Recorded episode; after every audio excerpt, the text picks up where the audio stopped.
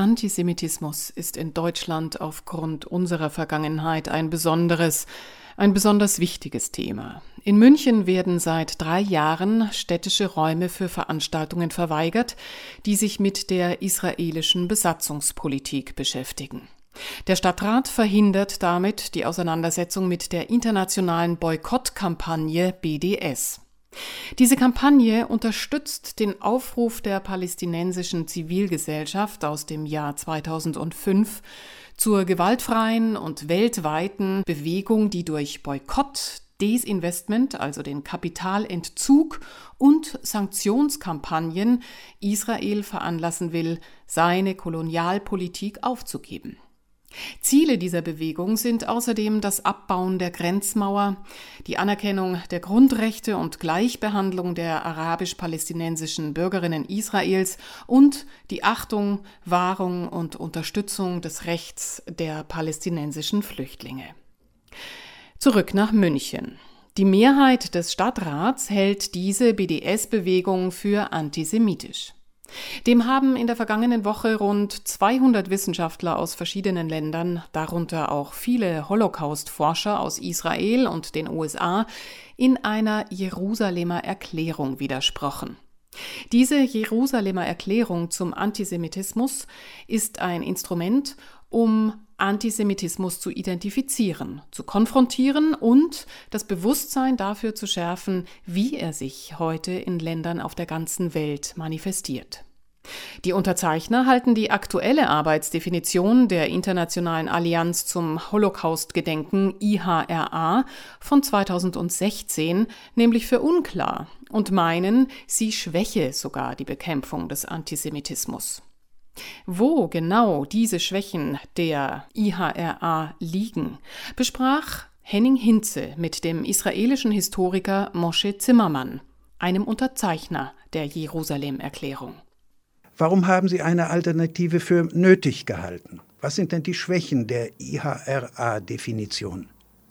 Man kann es als Alternative, man kann es auch als Ergänzung sehen. Es kommt darauf an, welche Teile des Textes wir vor Augen haben. Also wenn es um die Definition selbst geht, ist die sehr dürr und da kann man die Definition etwas erweitern oder ergänzen. Die IHRA-Definition hat die Beispiele vor allem im Bereich des Israel-bezogenen Antisemitismus benutzt. Das ist eben eine Verzerrung des Schwergewichts, wenn wir uns ernst und seriös mit dem Antisemitismus befassen wollen.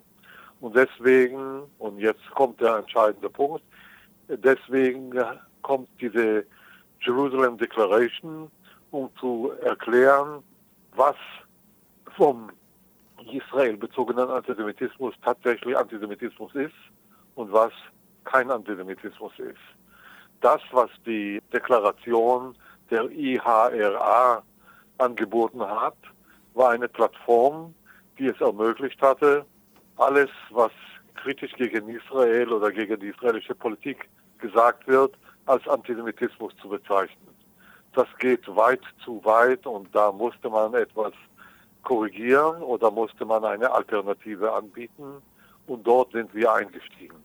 Es gibt ja Menschen, die sagen, gerade dadurch, dass die IHRA-Erklärung so weit geht, würde sie die Bekämpfung des Antisemitismus eigentlich erschweren, indem sie Israel-Kritik, äh, wie Sie eben gesagt verlagert, haben, schafft man eine Verzerrung in äh, der Einstellung, pauschalisierend Juden zu beurteilen, das, was dazu gehört. Und indem wir den Schwerpunkt verlagern auf diese Israel-bezogene Perspektive, schaffen wir eine Schieflage, die für den Kampf gegen den echten Antisemitismus sogar gefährlich ist.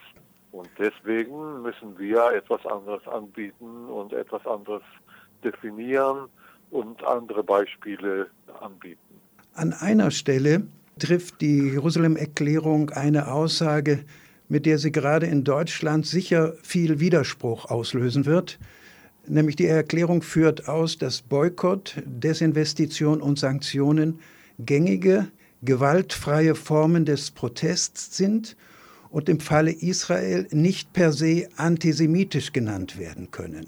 Die internationale Boykottbewegung BDS, die sich ja für einen befristeten Boykott einsetzt, wird in Deutschland großenteils abgelehnt, speziell auch in München.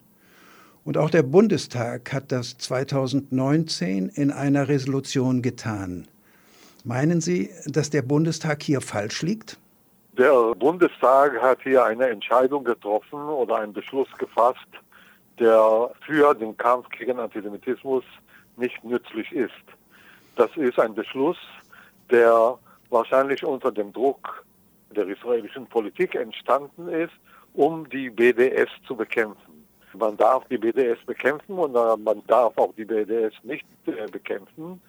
Diese Betonung der BDS als eine antisemitische Organisation per se, die ist irreführend. Die schafft eine Verzerrung, das ist die Verzerrung, von der ich spreche. Der Antisemitismus hat wenig, ganz bestimmt in Deutschland, mit der Aktivität der BDS zu tun. Das ist der eine Punkt. Der andere Punkt, die prinzipielle Frage, ob Boykott, auch Boykott gegen Israel, Antisemitismus ist, ist eine Frage, die man anders beantworten muss als eben der Bundestag. Boykott kann man positiv und man kann negativ betrachten. Ich werde als Historiker jetzt ein Beispiel bringen. Der Boykott gegen die Juden in Deutschland, der bekannte Boykott vom 1. April 1933, das ist ein rassistischer Boykott gegen die jüdische Bevölkerung in Deutschland. Das ist ein klares Beispiel dafür, dass ein Boykott eben etwas Negatives, etwas zu Ablehnendes ist.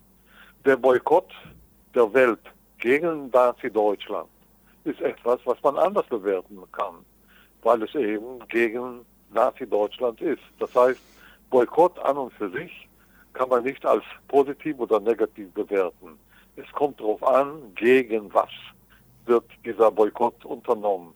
Boykott gegen die israelische Politik oder bestimmte Elemente der israelischen Politik kann man, wenn man auf der Grundlage des internationalen Rechtes steht, nicht unbedingt als negativ betrachten. Wenn man Waren aus den besetzten Gebieten äh, boykottiert, ist das meines Erachtens legitim und die Entscheidung oder Beschluss des Bundestages ist exemplarisch dafür, wie man äh, das Thema Antisemitismus und das Thema Boykott völlig falsch versteht. Das will jetzt diese neue Deklaration, die Jerusalemer Deklaration, beseitigen. An einer Stelle heißt es in Ihrer Erklärung, systematische rassistische Diskriminierung in den von Israel besetzten Gebieten zu kritisieren, sei nicht per se antisemitisch. Ist das nicht eigentlich eine demokratische Selbstverständlichkeit, dass man so etwas kritisieren kann? Gerade deswegen, weil Missverständnis entstanden ist auf der Grundlage des Kampfes gegen äh, die BDS und bestimmt auf der Grundlage des Beschlusses des äh, Bundestages.